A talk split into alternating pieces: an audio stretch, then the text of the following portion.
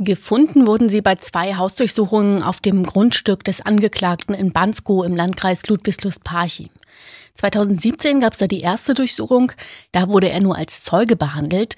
Da ging es um Ermittlungen des BKA gegen einen weiteren Polizeibeamten und einen ehemaligen Rechtsanwalt und Lokalpolitiker aus Rostock. Der Generalbundesanwalt ermittelt gegen die beiden.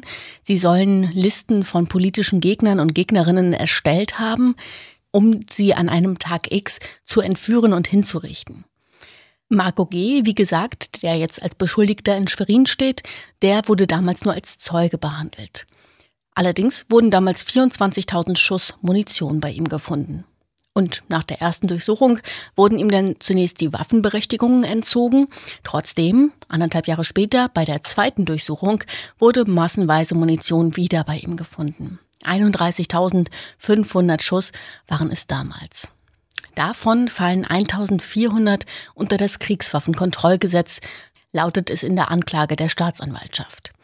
Außerdem gefunden wurde eine Uzi, die 1993 aus Bundeswehrbeständen gestohlen wurde. Uzis, die dürfen in Deutschland gar nicht von Privatpersonen besessen werden.